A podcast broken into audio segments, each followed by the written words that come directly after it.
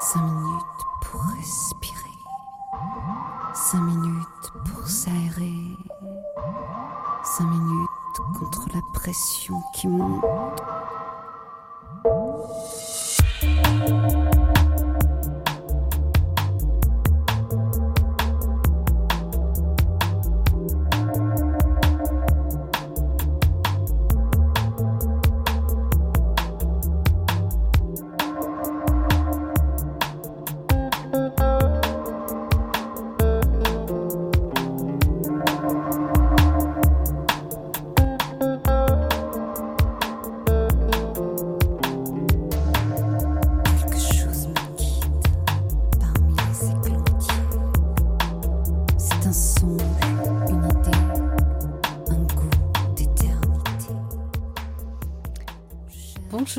Dans Respiration. Je suis ravie de vous retrouver aujourd'hui pour cette dernière émission de l'été et euh, pour un thème sur l'écologie à la lumière des sagesses anciennes.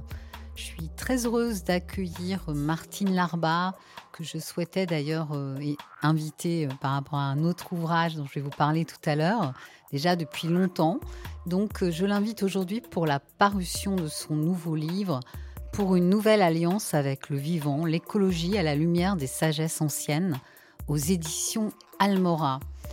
Euh, J'ai le plaisir d'illus- d'illustrer cette émission avec des morceaux inédits de mon dernier album Chevaucher le vent, qui a été réalisé par Kid Loco. Et comme l'a appris Jeanne Mascolo de Philippi, les petits chevaux de vent euh, sont les drapeaux euh, tibétains que l'on voit flotter avec leurs jolies couleurs euh, dans le ciel. Alors on écoute Chevaucher le vent.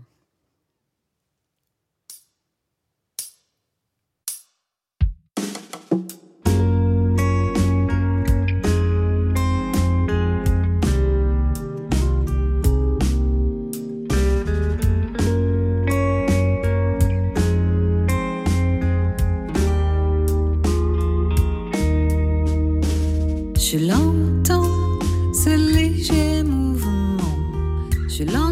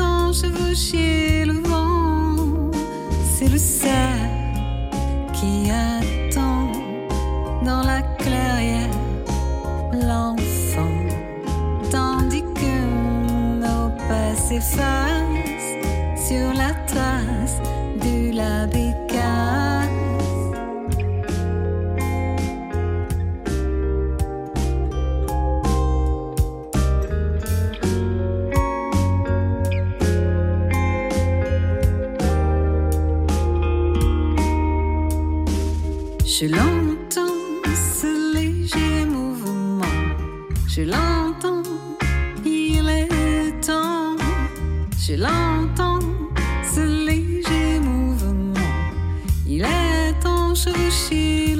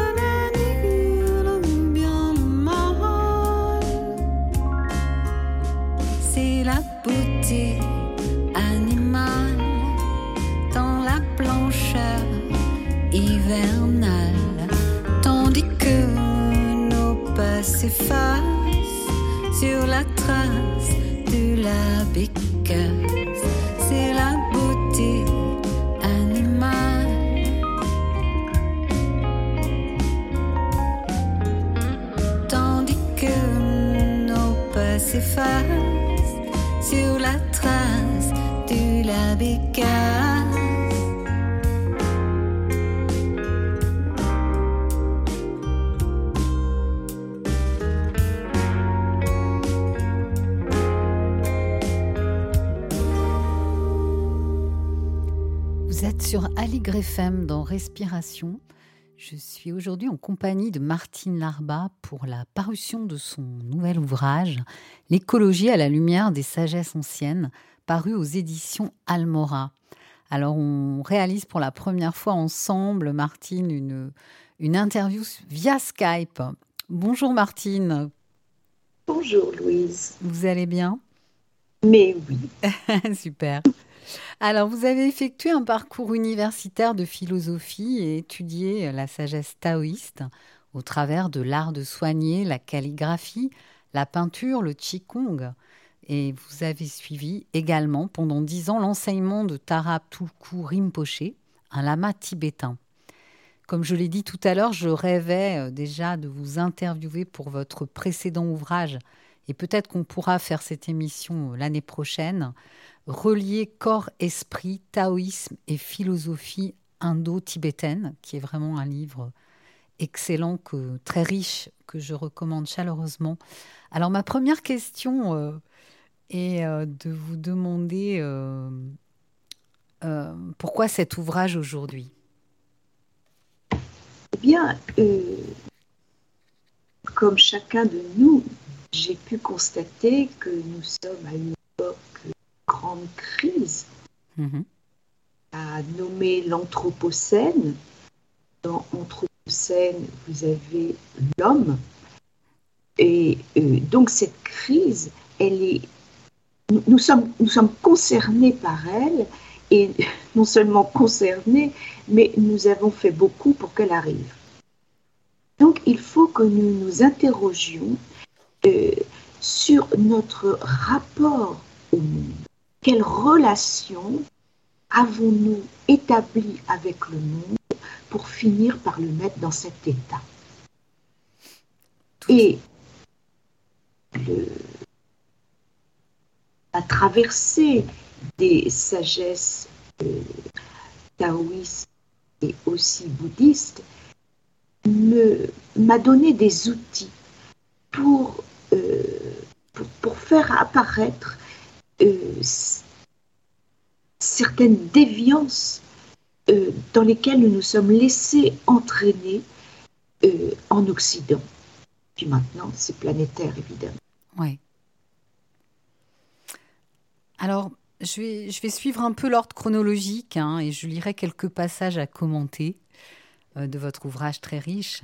Alors, tout d'abord, j'ai relevé dans l'introduction En Occident, nous oublions de cultiver les ordres énergétiques et spirituels. Alors, ça, c'est absolument fondamental. Pour les taoïstes, il y a trois grandes dimensions.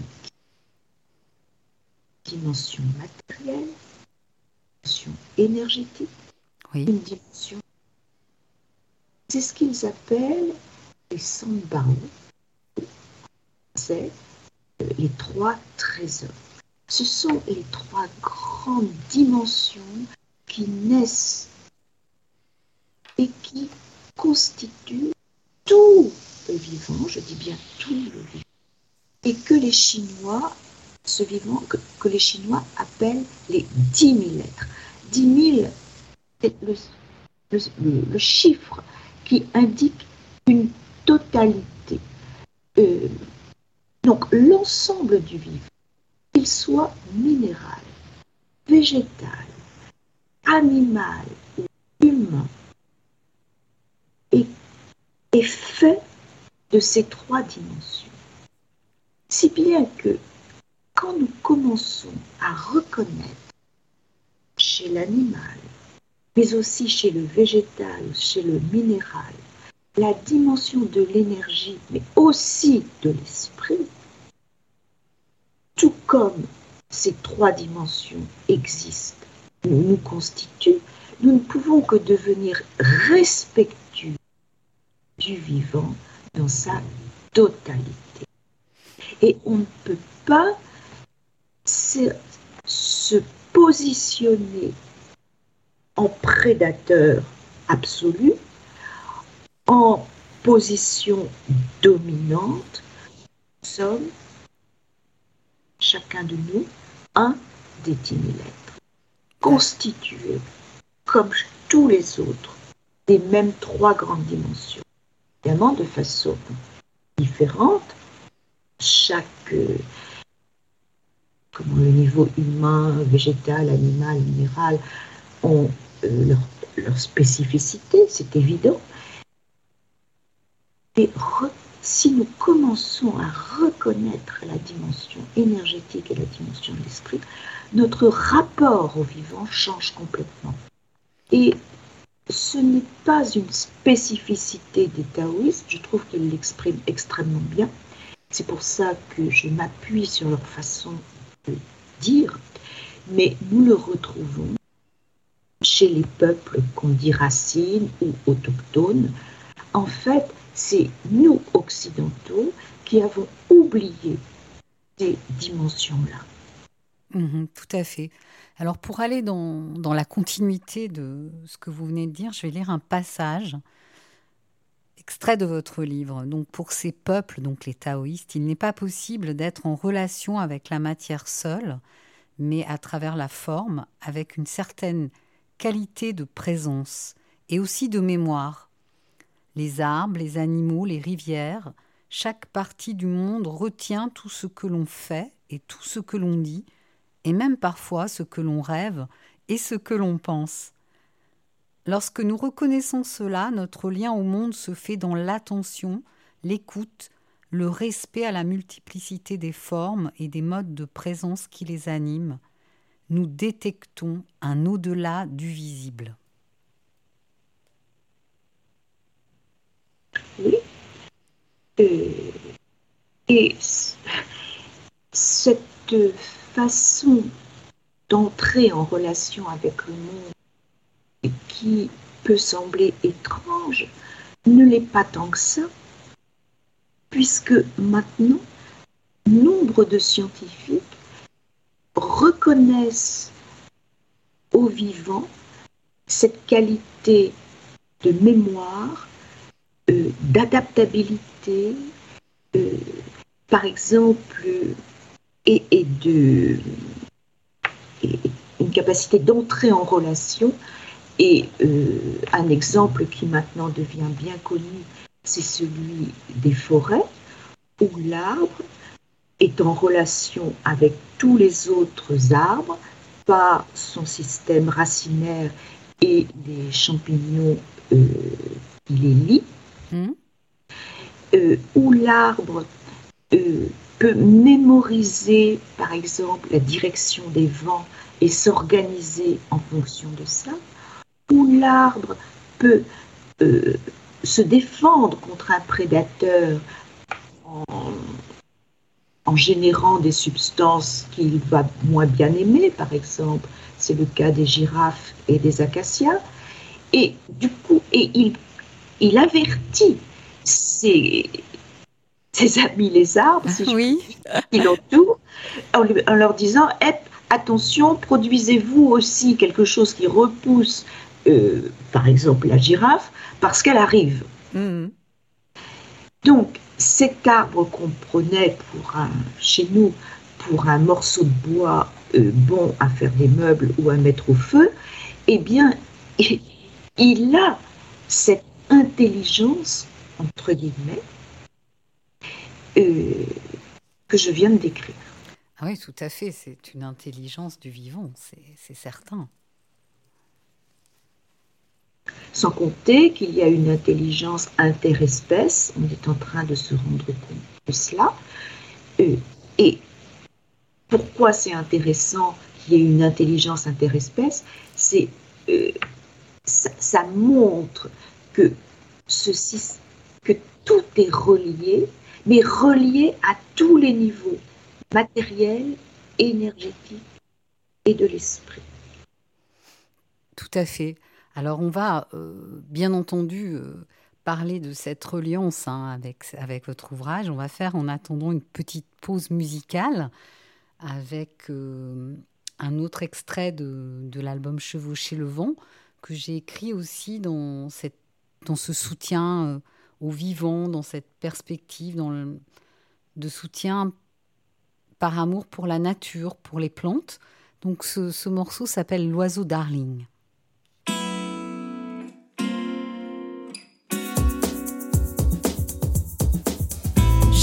en héritage le chant de l'oiseau, la douceur de ta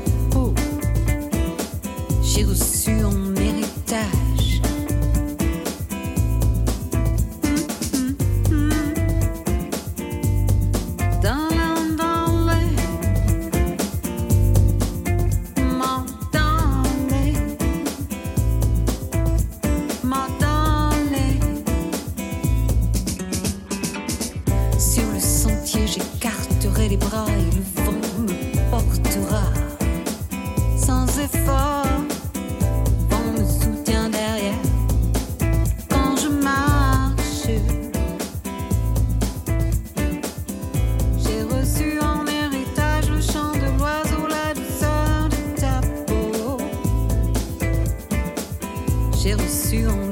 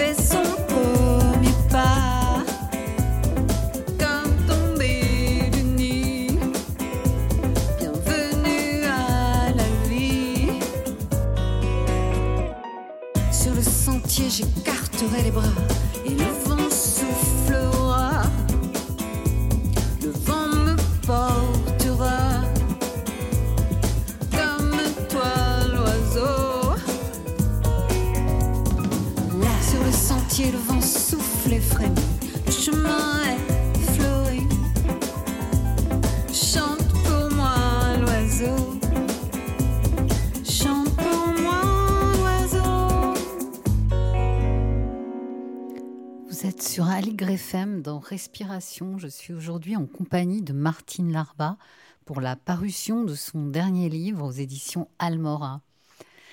Alors, chère Martine, on parlait du lien avec le vivant et euh, j'arrive à un, passage qui s'appelle un chapitre, le chapitre 2, vers l'harmonie. De notre microcosme. Alors, comment cette harmonie de notre microcosme peut-elle résonner avec, euh, avec ce qui se passe à l'extérieur? Alors, suivant la sagesse taoïste, et pas seulement, mais là encore, c'est dit clairement, dans, cette, euh, dans ce courant de sagesse, nous sommes faits, chacun de nous, à l'image du cosmos. Nous sommes un petit cosmos, un microcosme, dans le grand cosmos, le macrocosme. Et prendre soin de notre microcosme, c'est déjà commencer à réinstaurer une fluidité de circulation entre les dimensions spirituelles, énergétiques et matérielles. C'est commencer à instaurer une harmonie entre les composantes de notre corps.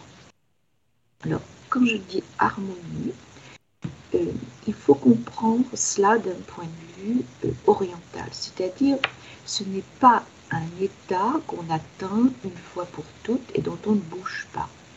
L'harmonie se fait et se recrée et se réinvente à chaque instant parce que tout est mouvement, tout est transformation. Et nous avons à accompagner ce chemin en transformation incessante et dans l'harmonie. Ce qui demande euh, de la présence, nous avons utilisé le terme tout à l'heure, ce qui demande de l'attention, ce qui demande aussi une forme de savoir-faire. Comment euh, inscrire de façon juste dans ma verticalité entre ciel et terre. Verticalité physique, énergétique, spirituelle. Comment ressentir la circulation des énergies célestes et terrestres qui me font? Comment apaiser, transformer mes émotions, émotions au sens de étymologique de et c'est-à-dire ex en latin nu, ce qui me meut hors de moi. Oui. Et qui me décentre. Et ça, c'est un grosse affaire pour eh nous. oui. Mhm. Transformer cela. De transformer cette dualité de l'émotion pour peu à peu vivre à un autre niveau, celui de l'unité. Donc, ce, ce, travail sur notre microcosme, il nous est pas donné, à, enfin, le, le, le microcosme est à, est à, travailler tout au long de la vie. L'enfant naît et en fait, il naît avec un travail à faire. Ce n'est pas donné à la naissance. C'est ce qu'on appelle euh, accomplir son destin céleste hein, dans le taoïsme, non? On peut dire ça. Et on, comment ce serait une, façon de dire, euh, ce serait aussi de dire s'accomplir, mais pas s'accomplir en accomplissant moi, je, mais en accomplissant ce pourquoi on est fait dans l'harmonie et la transformation et l'adaptation aux conditions euh, qui nous sont données euh, au moment où nous faisons ce voyage. Oui. Et, c'est là où vous parlez de cette difficile relation de notre microcosme ou macrocosme, qui est le titre du chapitre 3 d'ailleurs. Et à un moment donné, il y a quelque chose de très intéressant sur euh, notre époque de révolution euh, numérique. hein. J'aimerais lire ce passage. L'avènement du numérique sollicite plus que jamais notre vigilance, car ainsi que l'observe Bernard Névin, à force de nous en remettre de plus en plus à une technologie qui nous exile de la matière, de l'espace et du temps, en nous faisant miroiter une transcendance des limites constitutives de notre humanité, nous prenons le risque d'une déconnexion à ce réel qui, si contraignant et limitant qu'il soit, n'en constitue pas moins cette part sensible qui nous fait homme. Mais oui. Euh, donc il s'agit d'accueillir cette révolution numérique euh, qui a ses vertus. La preuve, c'est par elle que nous communiquons aujourd'hui. Tout à fait. Euh, mais pour autant, ne pas oublier que nous sommes dans les limites d'un corps, de sa sensorialité, euh, que l'incarnation au sens euh, étymologique, c'est-à-dire être dans une chair, euh, reste euh, notre condition et que nous ne pouvons pas faire comme si elle n'existait pas. Donc nous avons à réinventer à l'époque actuelle une relation avec un univers qui jusqu'à présent euh, ne faisait pas partie de, ce que l'humanité connaissait, l'uni- l'univers connecté euh, d'Internet et le reste, mais tout en restant incarné et aussi en n'oubliant pas la dimension spirituelle. Il s'agit de ne pas se perdre dans cet univers, mais euh, qu'il soit au service euh, de notre transformation intérieure et de la transformation euh, juste et harmonieuse euh, du macrocosme. Tout à fait. Là, vous nous invitez au chapitre 4 à- aux, aux sources yin de la vie. Euh, ce sont celles qui ont été le plus oubliées, les plus oubliées et les plus blessées. Hmm. Le yin, effectivement, dans la pensée chinoise, est lié à l'obscurité, au froid, etc. Et nous, nous aimons la, lumière, nous aimons le yin, c'est lié euh, à, l'introspection, au retour à l'intimité.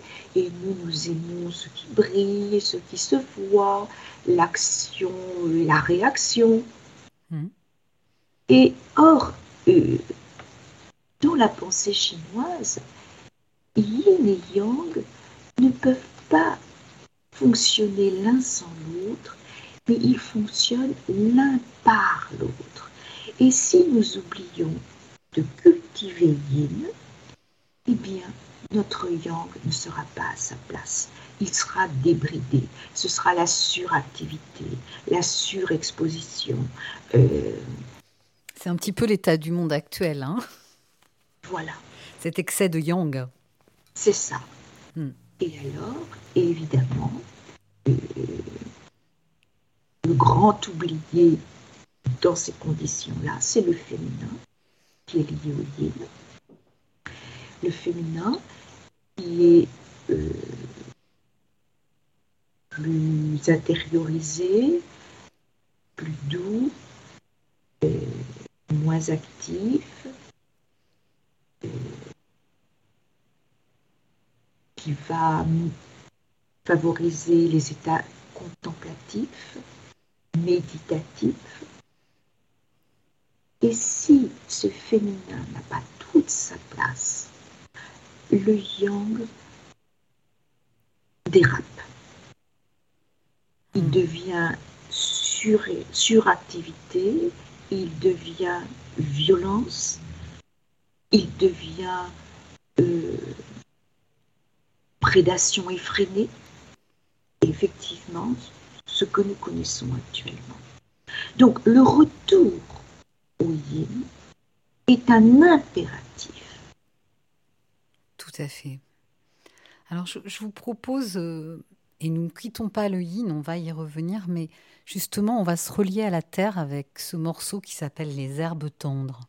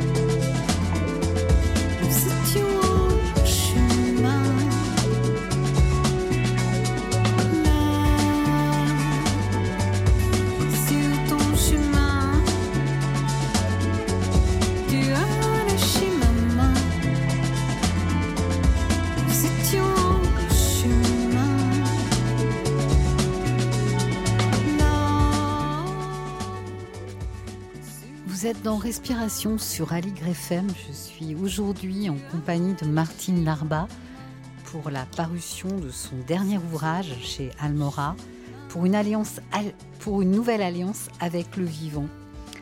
Alors Martine, vous nous parliez de l'importance du yin pour retrouver euh, un équilibre dans la société actuelle Eh bien, euh, il est important que nous revenions à, une intériorisation, que nous redécouvrions euh, la contemplation, la méditation, euh, le calme intérieur,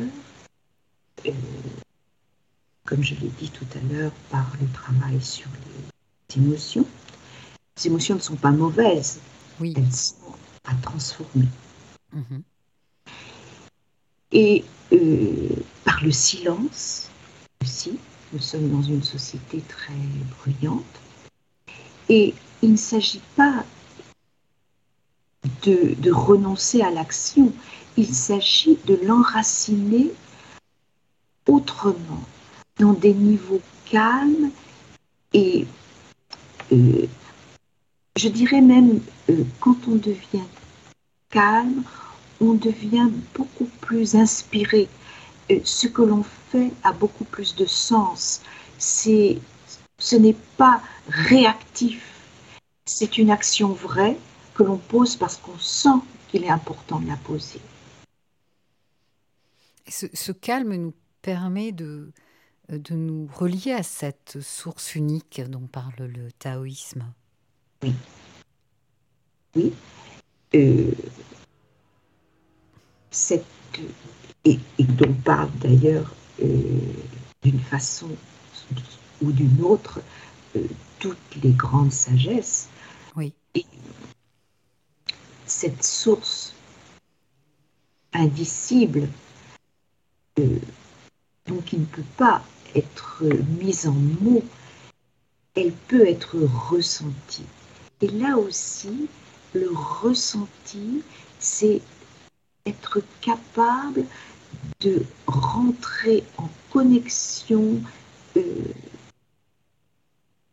intime avec euh, ce que l'on ressent, que ce soit sur le plan physique, avec mes cinq sens, que ce soit sur le plan énergétique ou sur le plan spirituel.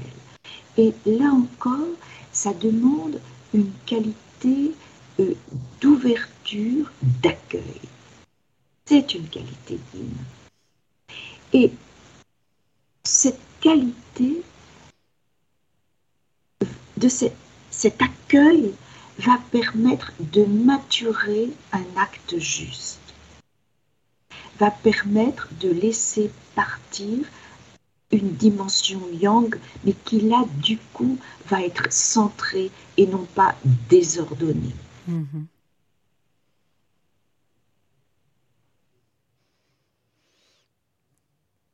Très bien. Et euh, cela m'entraîne évidemment à, ce concept si subtil et intéressant dont vous allez peut-être nous parler, qui est euh, le le non-agir. Et oui, alors effectivement, nous y, nous y allions là. C'est ça, nous y allons à grands pas. voilà. Alors, euh, ça veut dire en chinois, wu, c'est une négation, non. Et wei, c'est agir, non agir. Mais c'est une expression qui peut vraiment prêter à confusion parce qu'il ne s'agit pas du tout de ne rien faire, de ne rien faire. Mais il s'agit de le faire autrement. Et dans mon livre, je parle d'un dialogue entre John Blofeld, euh, qui était un Anglais et qui a vécu en Chine de très nombreuses années jusqu'à 1949, la révolution maoïste, et qui a beaucoup fréquenté euh, les maîtres taoïstes.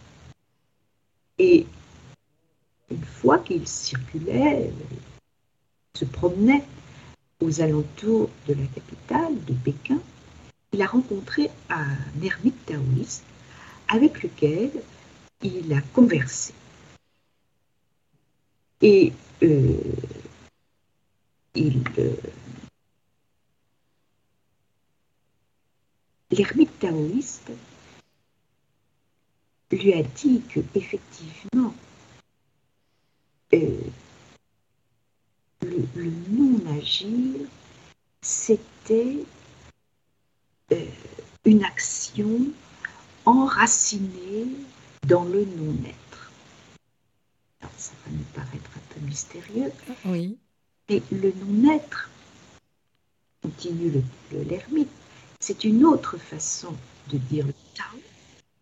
Et le Tao, eh bien, c'est justement cette source une qui est qu'on dit vide au sens non pas de néant, mais au sens où elle est potentielle de toute chose. C'est-à-dire que c'est la source potentielle.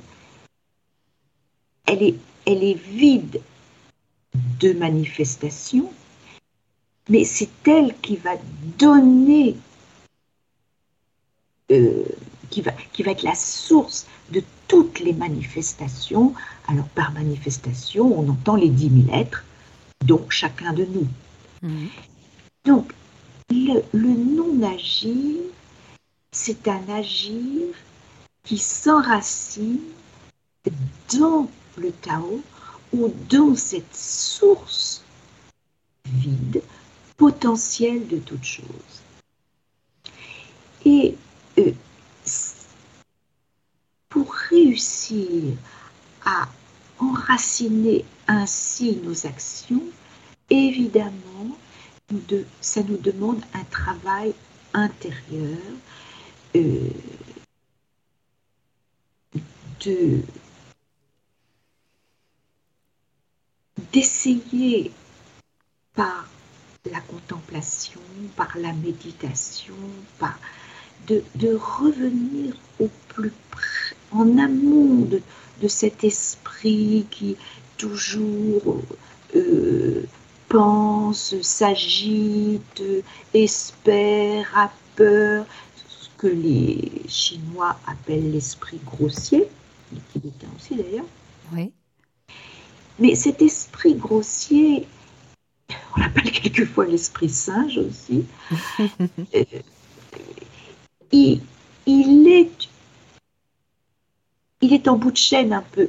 En amont, il y a une dimension de l'esprit qui est au-delà de toute cette agitation, qui est qu'on ne peut pas décrire par des mots, mais dont on peut ressentir la présence, dont on peut ressentir la dimension illimitée et je dirais aussi, il génère l'amour.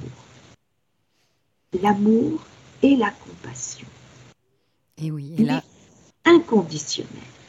là vous parlez, Et vous parlez bien de, de, de la méditation, je trouve. Allô? Oui, oui, oui, eh ben, j'y suis quoi. C'est ça. hein. Oui. Alors, nous, nous allons euh, euh, rebondir euh, après. Là, c'est vraiment un, un petit ricochet, une petite pause musicale, mais juste d'une minute. Et dans cette continuité coulante de non-agir, vous allez après, comme ça, vous pouvez réfléchir à votre réponse, nous parler de agir comme l'eau. Alors, on écoute Iwaou. You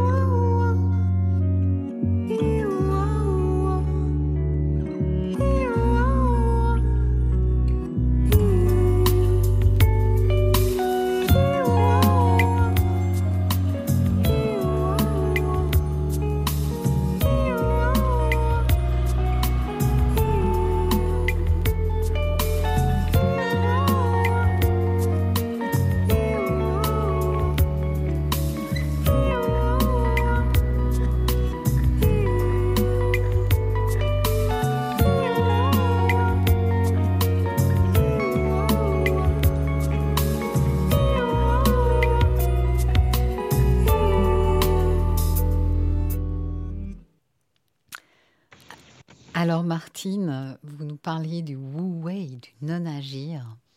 Il y a aussi cette, euh, cette notion dans le taoïsme ou dans les arts martiaux euh, internes qui sont, qui sont liés évidemment, d'agir comme l'eau. déjà, l'eau, elle est humble. Et ça, c'est important. Celui qui est dans la voie taoïste ne cherche pas à briller. Euh, le Lao Tzu dit elle fait ce, que les, autres n'aiment pas faire. Elle, euh, est aussi liée euh, aux qualités du cœur, qui, en toute humilité, euh, réunit, irrigue, euh, fertilise aussi. parce que la vie est fertilité. Parce que nous parlions du non-agir, mais la grande fertilité, elle, elle, elle ne peut naître que de ce non-agir et non pas de l'attitude euh, d'action et de réaction qui naît de notre esprit singe, de notre esprit grossier. Mm-hmm.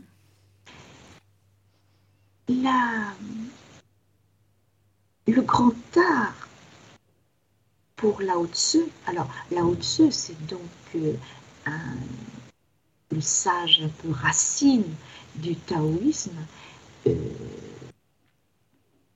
qui aurait vécu, euh, si du moins il a vraiment vécu, au 5e siècle avant Jésus-Christ. 5e, 6e. Mm-hmm. Et donc, l'eau fait en, toute humilité l'œuvre de vie. Et euh, nous sommes peut-être à, cette, l'époque que nous traversons de, de convulsions, de, on a dégradé terriblement, on a terriblement désharmonisé les forces de vie. Et l'eau devient celle qui peut harmoniser au sens symbolique, mais aussi au sens propre. Et on, se on, voit que précisément, elle va manquer et elle manque déjà. Oui. Donc ça peut être lu à plusieurs niveaux. Hmm. Euh, matériel, énergétique et spirituel. Eh oui. Alors, euh, vous... il y a aussi une question qui m'intéressait, on en avait parlé un petit peu quand on préparait l'émission. Euh, il y a un passage où vous disiez ainsi le temps que nous vivons, euh, là je vais peut-être pas le lire, je vais plutôt vous laisser euh, vous exprimer, est un temps avec des...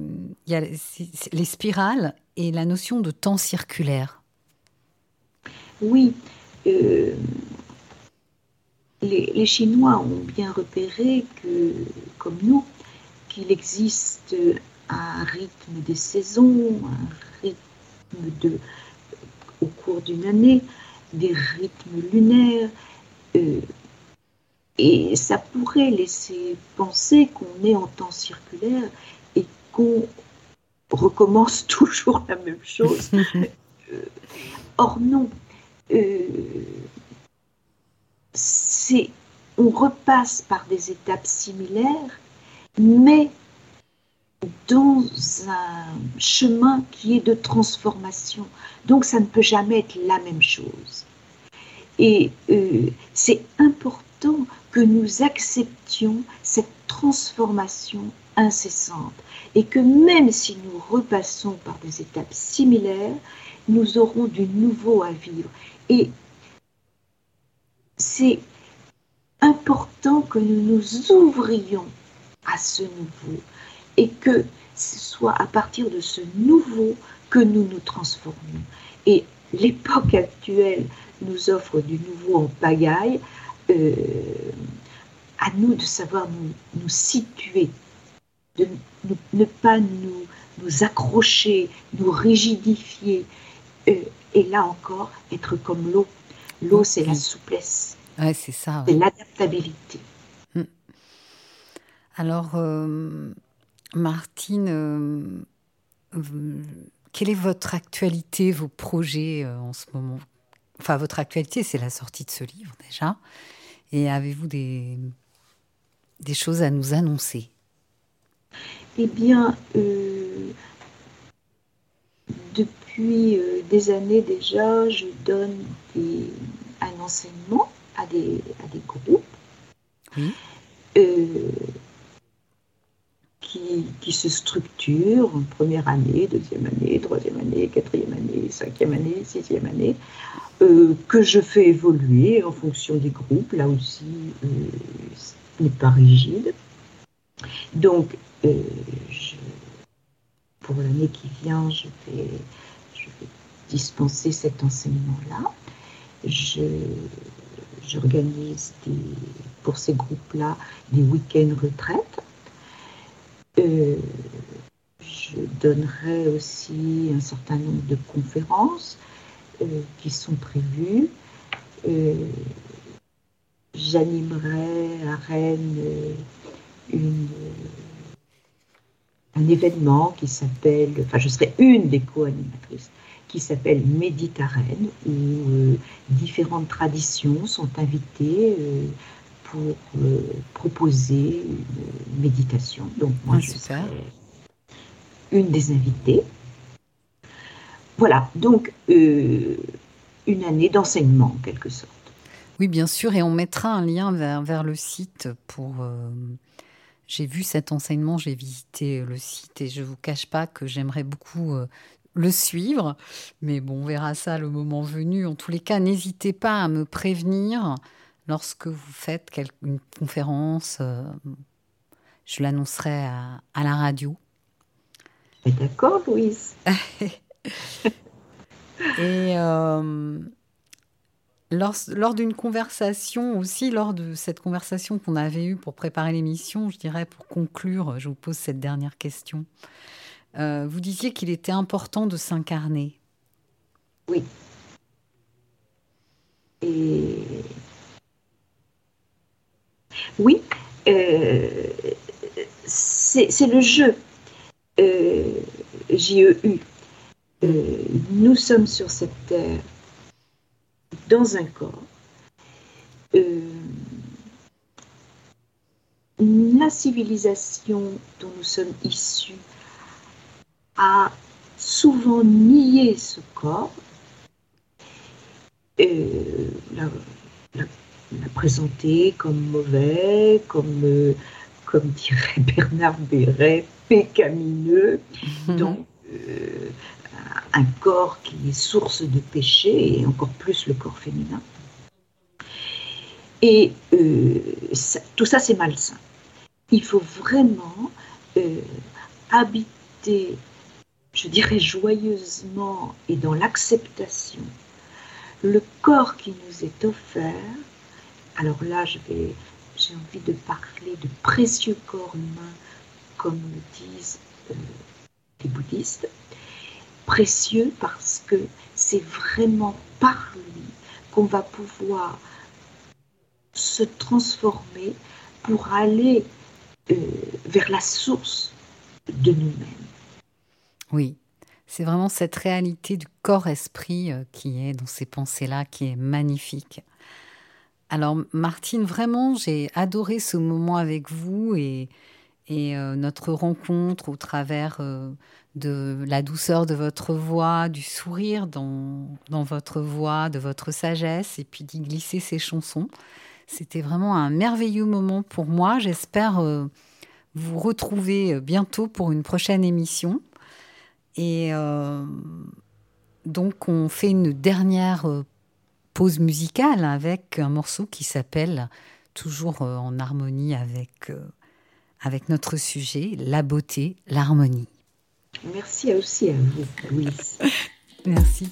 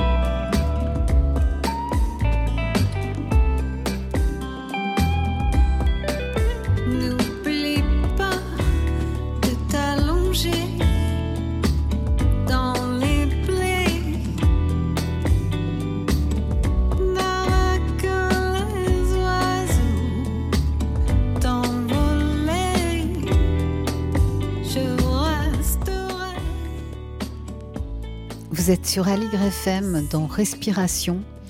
On se retrouve en septembre, le 9, vraisemblablement, pour, euh, j'attends confirmation de la part de l'auteur. Et puis aussi savoir s'il y a un stagiaire, de chez Aligre FM. Ce sera pour la trilogie Chaman de Tigran Ading de chez Mama Édition. Alors, euh, le chemin est fleuri. Passez une belle, un bel été. Prenez soin de vous et du vivant.